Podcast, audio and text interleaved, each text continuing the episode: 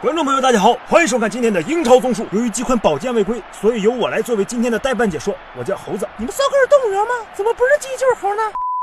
话说，在英超这个级别的联赛上，除了第一能让各支队伍心驰神往，还有哪个名次会让人争得头破血流呢？没错，就是那个让无数人谈之色变的数字——负。好像除了阿森纳也没人谈之色变呀。呃，你给我闭嘴！本轮英超，两支第四的直接竞争者阿森纳和曼联相遇在酋长球场，一场争四的大战不可避免地爆发了。在上轮联赛中，枪手阿森纳战平了热刺，而曼联则逆转取胜了南安普顿，红魔力压枪手坐上了第四的宝座。可这次到了阿森纳的领地，究竟谁能取胜，谁也无法预知。比赛开始后，占有主场优势的阿森纳就准备好了先下手为强，只可惜这次横穿拉卡泽特是差了一点点。嗯，苏东老师，您也在看球？阿森纳错失了取得梦幻开局的好机会，但强势的枪手并没有将红魔吓住。第九分钟，卢克肖和博格巴二过一配合后传中，后见强点的卢卡库一脚打满。差了一点点。哎，苏东老师，您淡定一点呀！哎呦，好像你比他猴子还声音大呢。不愧是争四大战，双方真是互不相让。但枪手毕竟占着地利，在攻了十多分钟后，终于取得了成效。拉卡泽特禁区前背身分球，这一次是扎卡直。接叫打满，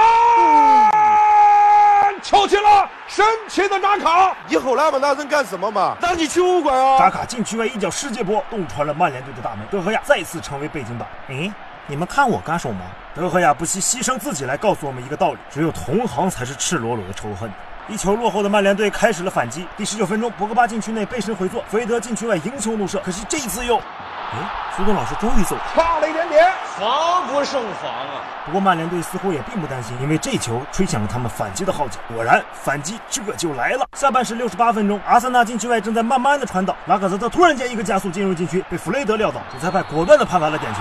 随后奥巴梅扬主罚点球骗过了德赫亚命中，阿森纳二比零领先。艰难完成九年义务教育的我，今天才知道“反击”这个词原来是反向攻击的意思啊。不过话说回来，没了攻击王，枪手咋还打得顺风顺水了呢？谁说红头旗不在？这不灵魂附体着呢吗？在这一刻，他不是一个人在战斗啊，他不是人，啊不，他不是一个人。拉倒！公多腿要是有这跑动能力，我们还用得着争四？